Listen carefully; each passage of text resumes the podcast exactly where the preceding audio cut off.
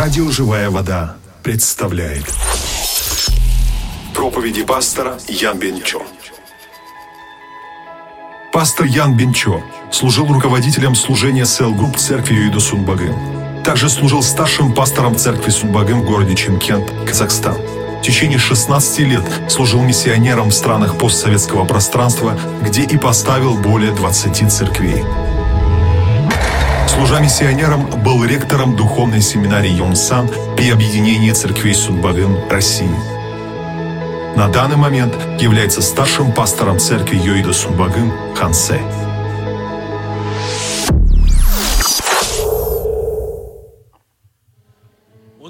Сегодня по 18 главе из книги «Чисел» я поделюсь с вами проповедью на тему «Служение и компенсация для людей, служащих Богу». В 18 главе книги «Чисел» Бог нас учит тому, как мы должны служить Ему и какую награду мы получаем за это служение. На самом деле, в Новом Завете все мы — служащие Богу люди. Теологическим термином человека, служащего Богу, называют священником. По этой причине Петр и говорит, обращаясь к нам, «Вы — царственное священство».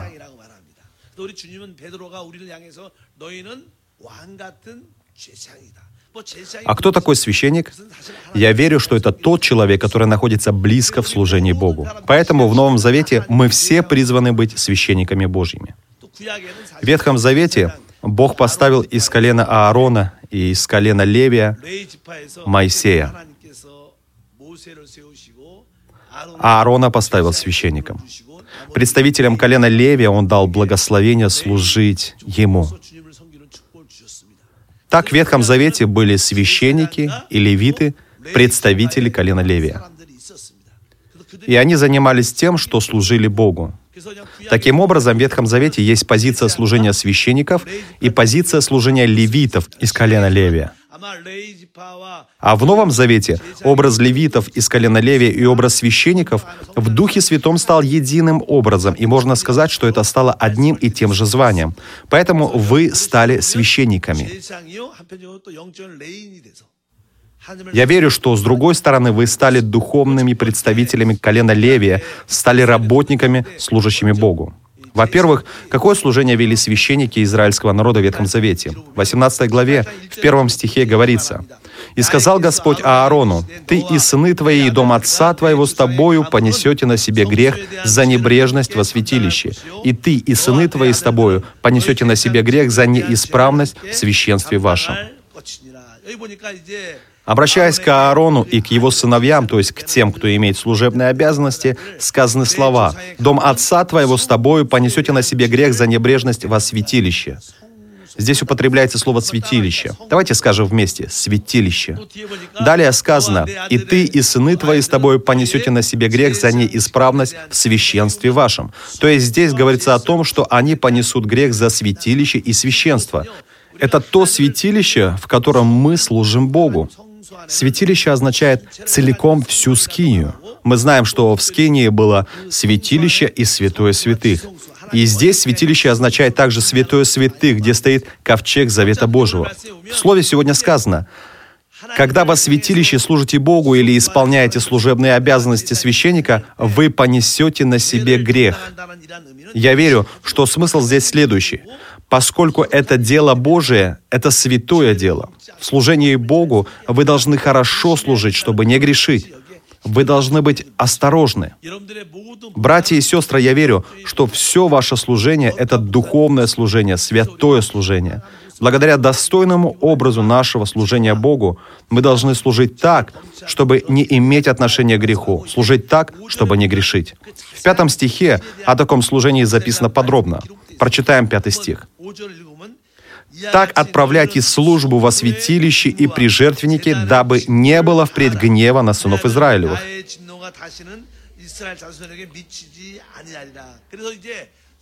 Так совершайте все служение, которое можно совершать во святилище.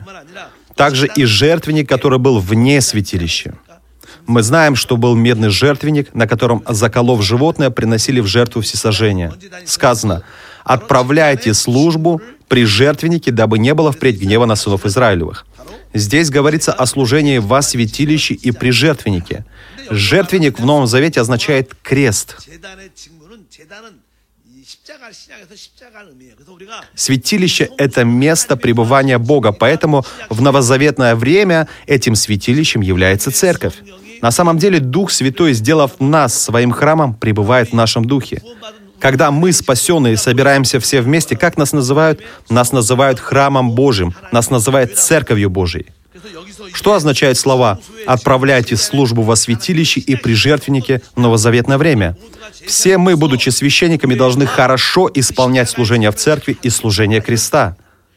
Мы должны это понимать так, что не только в церкви нужно верно служить, но также мы должны нести и крестное служение – я верю, что если мы все вместе будем хранить единство церкви и нести крест, мы будем устремляться вперед. Давайте прочитаем седьмой стих. «И ты и сыны твои с тобою наблюдайте священство ваше во всем, что принадлежит жертвеннику и что внутри за завесую и служите. Вам даю я в дар службу священства, а посторонние, приступивший, предан будет смерти». Что сказано в конце стиха? Как Бог дал нам обязанности священника? «Даю вам в дар службу священства». Дар говорит о том, что мы получаем его по благодати. Дар говорит о чем-то очень ценном. Дар, который дает нам Бог, поистине ценен. То, что вы призваны быть царственными священниками, то, что вы можете служить Богу, означает, что вы получили наивысшее благословение. Я верю в это. Обычно в обществе говорят, что президент поставлен ради страны, ради народа. Если бы вас попросили поработать министром какого-то министерства, премьер-министром, мэром какого-то города, вы бы посчитали это честью для себя. Тогда бы и любовь к родине, благодарность и уважение к президенту и привязанность к стране стала бы сильнее. Разве не так? Поэтому многие государственные чиновники очень верны. Почему? Потому что для самого человека это честь, это истинная благодать и благодарность. Почему у людей есть верность своему государству? Почему люди имеют гордость за свою страну? Потому что они считают себя частью этой страны, этого народа и хотят служить своему государству. Это очень славно. Но все государства на этой земле временны.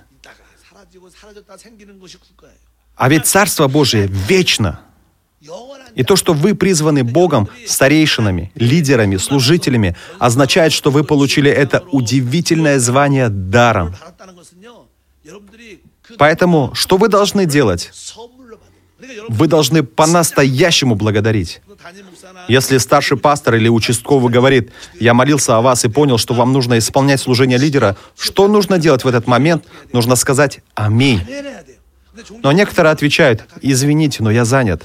Что таким образом делает такой человек? Отказывается от Божьего дара. Подумайте сами, если вышестоящее лицо вам дает подарок, а вы его не принимаете, что он испытывает? Недовольство. Когда вы получаете какое-то звание, оно не имеет отношения к вашему состоянию. Это подарок. Он дается вам не потому, что вы что-то хорошо делаете, а просто потому, что Бог этого хочет, потому что Бог любит вас. Если верите, скажите «Аминь». Поэтому когда дают какое-то звание, вы должны гордиться. Бог дал мне этот удивительный подарок. Не нужно думать, хорошо, я помогу немного Богу, помогу немного пастору. Вы не помогаете Богу или пастору. Вы получаете благословение. Не нужно напрягать себя в служении. Я желаю, чтобы вы служили с радостью. Благословляю именем Господа, чтобы вы не уклонялись от служения, но служили с радостью. Господь точно говорит сегодня через свое слово. «Вам даю я в дар службу священства». Давайте скажем все вместе. «Я получил призвание на служение даром». Поэтому что? Вы должны радоваться тому, что стали старейшиной. Вы должны радоваться тому, что стали диаконом. Еще больше радоваться тому, что стали лидером участка. Аминь. А те из прихожан, кто не стал лидером участка, должны в сердце иметь желание. И я хочу иметь этот дар. Почему я его не получаю? Если вы будете желать духовного звания, тогда Бог даст вам награду. Так сказано сегодня в Слове. Если верите, скажите «Аминь». Господь говорит, «И ты, и сыны твои с тобою, наблюдайте священство ваше во всем, что принадлежит жертвеннику». Что должно происходить на жертвеннике? Как нужно закалывать жертву? Как пролить кровь? Как правильно разделять жертву? Как правильно сжечь ее в жертву Богу? Все это нужно знать. Что важно для нас происходит на жертвеннике? Получение прощения греха. Если верите, скажите аминь. Жертва заколота, проливается кровь. Этой кровью нужно окропить жертвенник, сжечь штук и внутренности. Если вы получили звание от Бога, вы должны научиться сеять уверенность в людях, что через Господа Иисуса они получают прощение греха. Если верите, скажите аминь. Это служение. Это служебные обязанности. Что вы должны делать? Во-первых, всем встречным вы должны сеять уверенность и веру в то, что в момент веры в Иисуса они получают вечное прощение греха. Я верю, что этим вы исполняете звание священника. Иисус пришел как агнец Божий. Он понес все наши грехи, и всякий, кто верует в Господа Иисуса, получит прощение грехов. Ранами своими Он дал нам исцеление. Благословляю, чтобы таким образом на жертвеннике вы могли правильно исполнять служебные обязанности. А для этого вы сами прежде должны иметь уверенность в прощении греха. Когда вы благовествуете мужу, детям, соседям, вы сеете уверенность в прощении греха. Я верю, что именно это является главным делом на жертвеннике. Во-вторых, сказано, внутри за завесую. Что за завеса? Завеса, отделяющая святилище и святое святых. Что находится за этой завесой? Ковчег Завета Божьего, скрижали Завета, на которых записаны 10 заповедей, записан закон.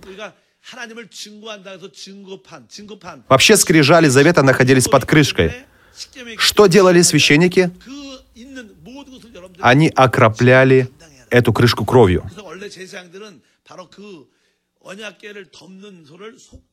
Когда шло кропление кровью, это свидетельствовало о том, что Бог простил все грехи израильского народа.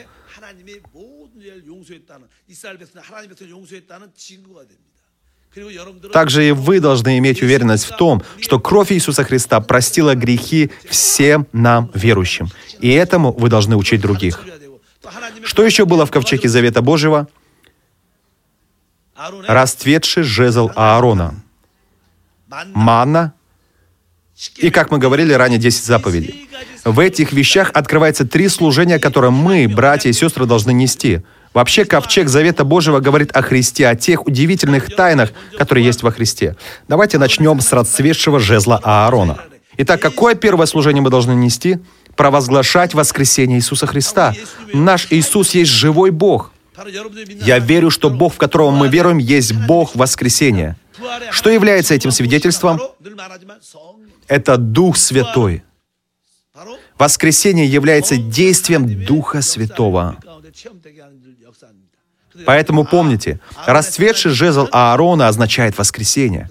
По этой причине, что мне необходимо постоянно провозглашать? Воскресение Иисуса. Я верю, что во свидетельство этому Дух Святой пребывает среди нас, пребывает в нашем Духе. Когда вы благовествуете, проявляется сила воскресения от Святого Духа и многих людей изменяет.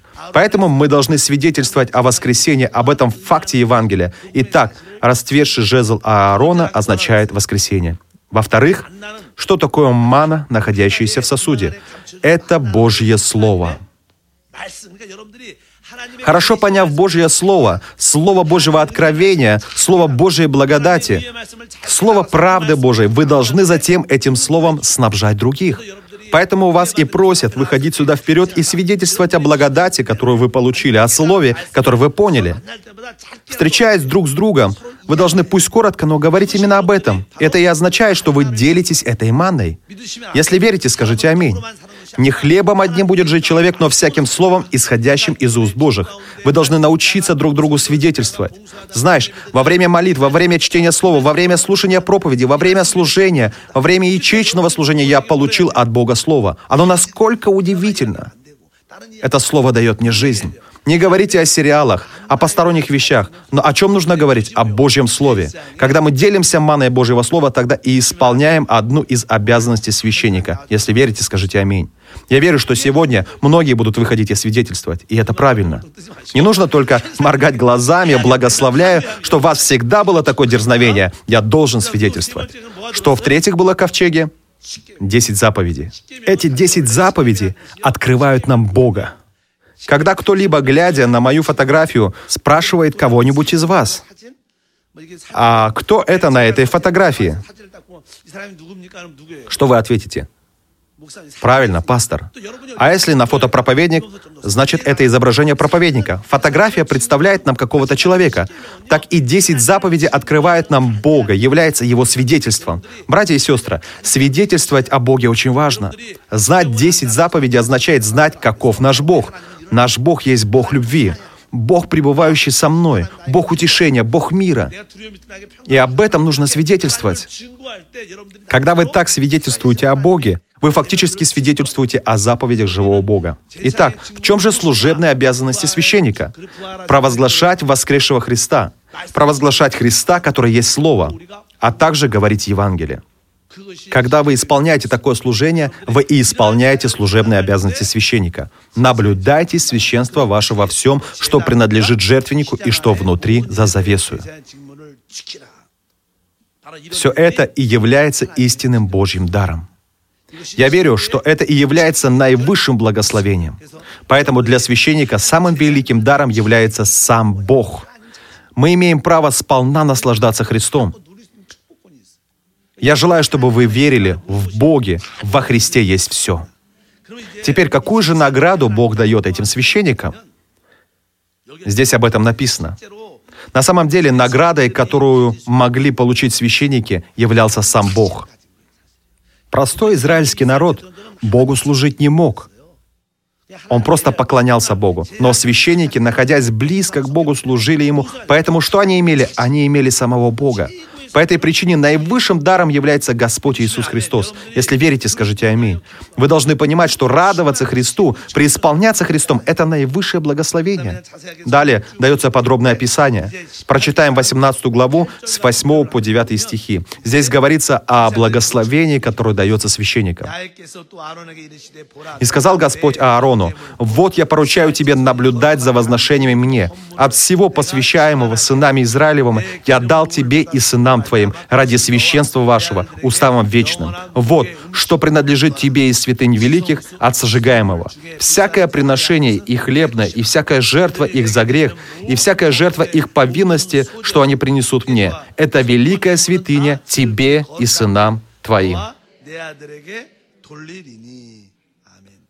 Проще говоря, здесь сказано следующее. Когда мы служим Богу, тогда народ Божий получает благословение и наслаждается огромным избытком. И теперь, взяв этот избыток, народ приходит к Богу. Кто-то, имея страх из-за греха, приносит жертву за грех, кто-то приносит жертву повинности. То есть приносит много животных, много еды. И что сказано об этом? Все это дал Бог вам. Другими словами, здесь сказано так. Если мы ищем прежде Божьего Царства и Его правды, тогда всем необходимым Бог нас снабжает. От жертвы всесожжения ничего не остается. Но все остальное я даю вам как благословение, даю как награду. Если верите, скажите аминь. То есть нужно знать, что все, что посвящается Богу, является благословением, которым наслаждаются священники. То есть им Бог обещает наивысшее благословение, самое лучшее благословение от Бога. Когда-то я видел по телевидению, как Ким Чен Иру, Ким Ир Сену преподносили подарки. По случаю дня рождения им дарили по-настоящему ценные подарки. Им дарили то, что там, в Северной Корее, было по-настоящему ценностью. Все остальные подарки не доходили до них, так как в ходе инспекции их просто убирали в сторону. Так и мы посвящаем Богу наилучшее. А кому это дается? Вам, священникам. Благословляю, чтобы это стало вашей долей. Если говорить языком Нового Завета, можно сказать так. Когда какой-то человек испытывает любовь, он приносит эту любовь к Богу. Если кто-то испытал силу, он преподносит эту силу Богу. Если получил кто-то благодать, он приходит с этой благодатью Богу. Если слово, приносит слово. Когда мы, священники, принесем в жизнь человека любовь, благодать, силу, человек, получив это, вновь принесет это к Богу, это станет и долей священников. Об этом здесь духовно говорится. Далее, стих 10 говорит, «На святейшем месте ешьте это. Все мужского пола могут есть. Это святыня да будет для тебя. Все жертвы, приносимые Богу, ваши». И это святыня. Ешьте это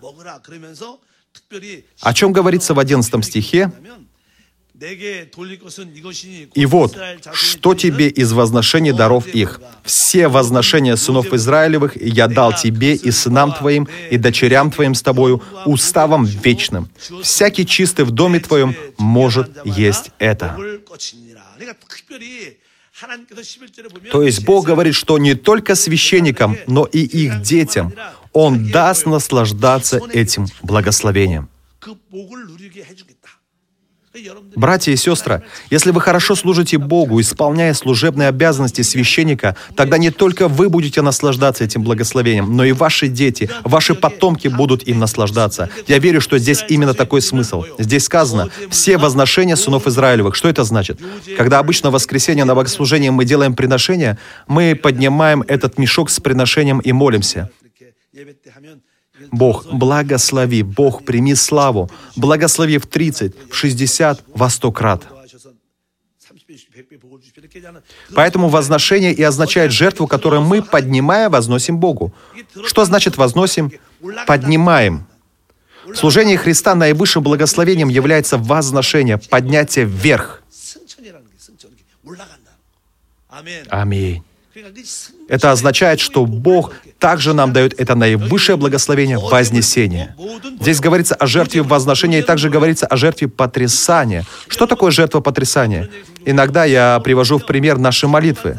Когда молятся верующие нашей церкви, преисполнившись Духом Святым, погрузившись в Него, что происходит? Они начинают молиться горячо, как бы покачиваясь, благодаря чему молитвы верующих оживают, благодаря преисполнению Духом Святым, благодаря испытанию силы воскресения в молитве. Поэтому жертва потрясания говорит о наивысшем благословении, то есть о божественном благословении силы воскресения и вознесения. Если верите, скажите аминь. Это жертва возношения и жертва потрясания. Что такое жертва возношения? Сила вознесения. А жертва потрясания – сила воскресения. Поэтому служение нашего Господа есть крестная смерть, а что потом? Воскресение и вознесение.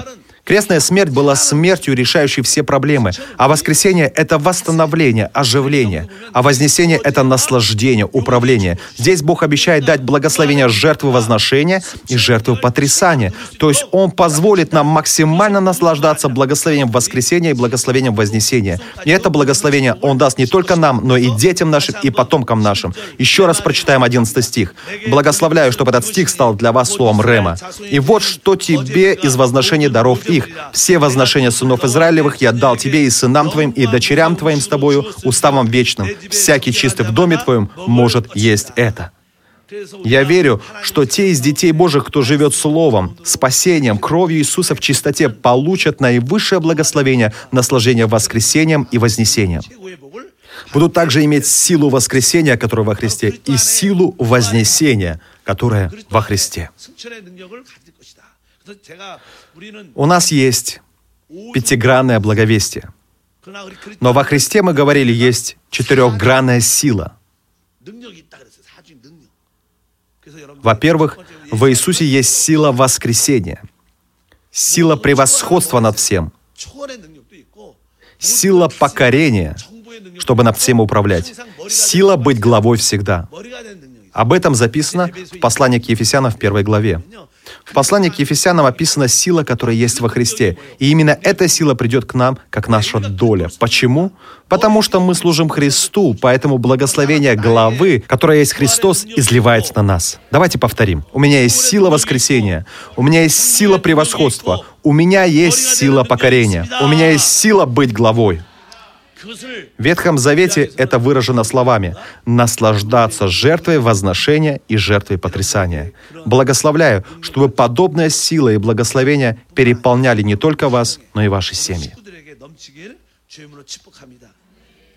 Прочитаем с 12 стиха. Здесь Бог в стихах с 12 по 14 обещает дать все лучшее, что только возможно. Все лучшее из елея и все лучшее из винограда и хлеба, начатки их, которые они дают Господу, я отдал тебе.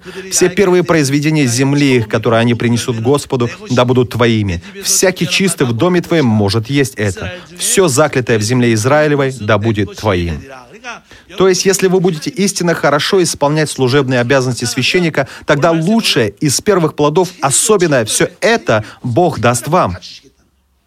И первый плод, и лучшее, и особенное, то есть Бог обещает дать особую благодать, потому что это звание по-настоящему ценно. Поэтому Бог и сделал вас священниками.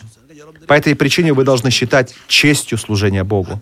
Я получил призвание царственного священства — Хотя люди и получили звание царственного священства, но многие пренебрегают званием царя, званием священника и особенно его не выполняют. Ой, мне это не нужно, я занят, у меня нет времени. Поэтому с ними нет Божьей благодати и благословения. Но другие говорят иначе. Я буду прежде искать Божьего Царства и правды Его, я буду верен.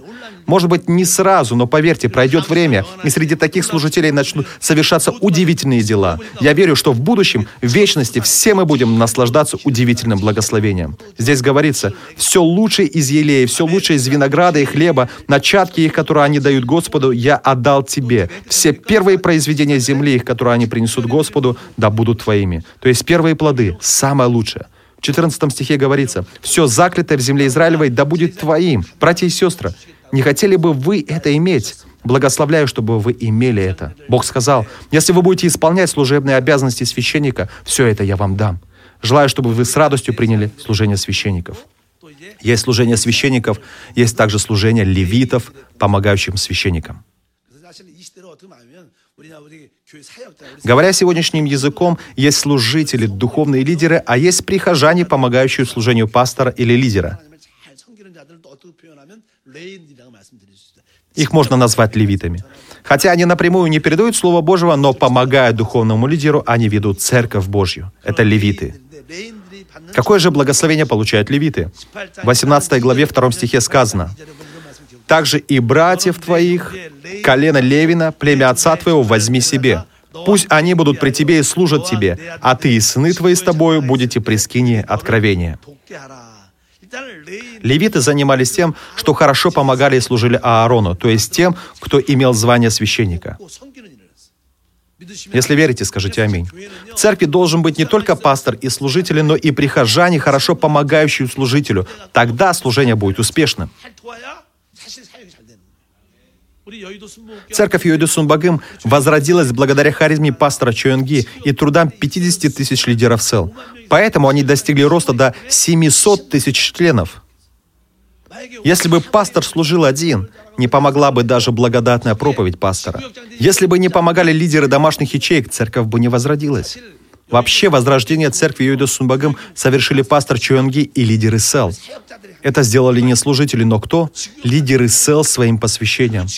А кто эти лидеры СЭЛ? Именно левиты.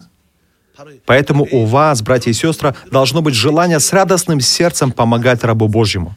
Хорошо помогать служителю слова, прилагать все силы, чтобы он мог хорошо служить, и тогда я верю, что с вами будет Божье благословение и благодать. Для нас, служителей, наивысшим благословением является встреча с хорошими прихожанами. Это так. Бог сказал священникам, «Я дал вам левитов в дар». Хороший пастор состоится тогда, когда встретит хороших прихожан. Какой бы ни был хороший пастор, но если он встретился со странными прихожанами, то впоследствии и сам пастор станет странным. Почему? Потому что если прихожане постоянно ропщут, жалуются, ругаются, то в конечном итоге и пастор станет таким. Поэтому для пастора наивысшим благословением является встреча с хорошими прихожанами. Такая же история может случиться и с прихожанами, если они встретят странного пастора. В любом случае нужно молиться. Бог, помоги, чтобы в нашей церкви утвердились хорошие прихожане. Поэтому я молюсь. Хотя у нас уже много хороших работников, но пусть придет и еще больше хороших работников. Пусть подует новый ветер Духа Святого. Кто посылает хороших работников? Я верю, что их посылает Бог. Об этом записано в Слове. Какое благословение получают левиты? В 21 стихе написано. «А сынам Левия, вот я дал в удел десятину из всего, что у Израиля, за службу их, за то, что они отправляют службы в скини собрания». Израильский народ всегда приносил десятину. Если они занимались земледелием, значит приносили десятую часть от прибыли земледелия. Если занимались скотоводством, тогда десятую часть от скотоводства. Они всегда приносили это в храм. И кому Бог отдал десятую часть? Колену Левия. Это значит, что если служители и лидеры прежде будут искать Божьего Царства и Его правды, Бог будет нести за них ответственность. Конечно, вы должны делать десятину, но здесь также говорится о том, что если прежде вы ищете Божьего Царства и Его правды, Бог все восполнит. Что здесь сказано? Я дал в удел за службу их, за то, что они отправляют службу в скине собрания. Кто дал? Бог дал. Бог говорит, ищите прежде Божьего Царства и правды Его, и все приложится вам. Но у людей слишком много забот о том, что есть, что пить, во что одеться. У вас ведь тоже так. О чем вы думаете всегда, вставая утром? Что есть, что пить, во что одеться? Большая часть людей от этого избавиться не может. Но если вы по-настоящему познали Божье Слово, Царство Божие и волю Божию, тогда вы уверены, что если вы прежде будете искать Божьего Царства и Его правды, тогда все приложится. Приложится. Бог говорит, что Он воздаст. Если вы, как левиты, хорошо служите Богу, служите церкви, хорошо служите духовным лидерам, тогда Бог за это дело воздаст. Если Бог воздаст, чего нам бояться? Благословляю, чтобы с такой дерзновенной верой вы устремлялись вперед. Стих 26 говорит, «Объяви левитам и скажи им, когда вы будете брать от сынов Израилевых десятину, которые я дал вам от них в удел, то возносите из нее возношение Господу десятину из десятины».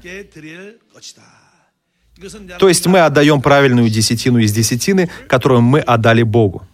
В Ветхом Завете священники получали Божье благословение только за то, что служили Богу. То есть они имели власть и силу. Почему? Потому что они лидеры, занимающие самое высокое положение. Поэтому они и не работали, только служили Богу. Но откуда у них была прибыль? От десятины из десятины, которые давали левиты. Это и принадлежало священникам. От ста одна десятая, от десяти одна десятая. Поэтому и мы, и прихожане, и служители должны делать правильную десятину. Я верю, что для нас большим благословением и благодатью является то, что мы, служа Богу, отдаем Богу десятину. Я не раз об этом свидетельствовал. Когда я только получил Божий призыв, я видел, что есть очень много церквей, в которых пасторы очень страдают, страдают жены, и их детям трудно. Сейчас, конечно, таких еще больше. Когда я был помоложе, в церквах были большие трудности. В какой-то особой церкви все было хорошо, но многим церквам было трудно. Когда Бог призвал меня быть Его рабом, служителем, вопрос был не в послушании. Но первое, что я сказал в момент призыва, это «Бог, я послушаюсь Тебя, но ни в коем случае я не хочу быть бедным пастором». Я не хочу служить, будучи бедным пастором. Я помню, что об этом много молился. Поэтому мы, рабы Божьи, должны перед Богом правильно сеять и отдавать. Мы не должны привыкать только к потреблению. Мы должны научиться и отдавать Богу, и тогда я верю, что на то, что мы отдали, Бог, благословляя, приложит благословение. Левиты получали снабжение от десятины Божией, но я верю, что здесь также записано повеление о том, чтобы они от полученного отдавали десятину для священников. И это отдавали как возношение. Это путь наслаждения вознесением, вознесшимся Христом, вознесшимся Господом. Поэтому, братья и сестры, вы должны уметь отдавать ценное. В жизни веры мы, конечно, делаем Богу десятину. Но если хотя бы раз мы скажем, я отдам Богу больше из чувства благодарности, тогда это и станет жертвой возношения, путем наслаждения Христом и наслаждением Божьим благословением. Я желаю, чтобы вы это четко могли понять. Это должно быть применено к нам и в новозаветное время. Стих 31 говорит, «Вы можете есть это на всяком месте, вы и семейство ваше, ибо это вам оплата за работы ваши в скинии собрания». Поэтому от таких выражений, как «я дал в удел», это вам плата за работы ваши в скине собрания, вы должны получать благодать. А, то есть, если я буду служить Богу, Бог даст плату за это, даст благословение. А если Бог дает, Он не дает мало. Как Он дает? Он дает с избытком. Вы должны в это верить и не бояться. Да, я буду прежде искать Божьего Царства и правды Его. Мероприятие, которое мы планируем в этом месяце, также является исполнением служебных обязанностей священника. Что приносили в Ветхом Завете? Приносили жертву. Ее убивали и посвящали Богу. А что в Новом Завете? В Новом Завете Богу посвящают человека. В эту эпоху Бог не радуется мертвым валам и агнцам, но живой жертве Бог радуется. Мы должны благовествовать, чтобы эти души привести к Богу. Этим мы исполняем подлинно служебные обязанности священника. Каково наивысшее служение в Новом Завете? Не приношение, потому что оно в порядке вещей, и не усердное служение – В чем истинное служение? Привести человека. Это наивысшее служение. Поэтому наше служение в том, чтобы, обретя человека, посвятить его Богу. Я верю, что это и есть истинное служение. Имейте вдохновение от таких слов, чтобы вы знали четко, чего хочет Бог. Прилагайте усилия в обретении человека. Вкладывайте финансы, вкладывайте время в обретение человека. Я верю, что тогда на посеянное Бог даст в 30, 60, 100 крат финансы. Также даст и время в 30, 60 и во 100 крат. Ветхий Завет находится в материальном, а Новый Завет в духовном. Я верю, что мы должны хорошо исполнить такое духовное служение, которое будет славой для Бога, а для нас удивительным Божьим избытком и радостью. То звание, которое дал нам Бог, является даром. За это нужно благодарить. Мы не должны принимать его словами «Ой, я не буду, я не могу». Это надо принимать с радостью. Там уже Бог все знает, поэтому, давая вам звание, Он даст вам и силу Божью. Не мы судим о нашем несовершенстве. Если я сужу об этом, значит я Бог. Это неправильно. Мы должны с радостью слушаться Божьего Слова и принимать Его дар. И тогда я верю, тем благословением, о котором мы говорили выше, Бог преисполнит нас. В новозаветное время все мы священники и левиты. В Ветхом Завете звание священника и левита отделялось друг от друга, но в Новом Завете все мы стали царственным священством. Мы все духовно являемся левитами. Если хорошо будем служить Богу, Бог за это даст компенсацию. Бог воздает. Благословляю, чтобы этой благодатью Божьей компенсации вы наслаждались. Бог, мы благодарим Тебя. Благодарим за то, что через Слово Божье даешь нам наслаждаться преисполнением Духа Святого и полнотой жизни. Именем Господа Иисуса мы молимся. Аминь.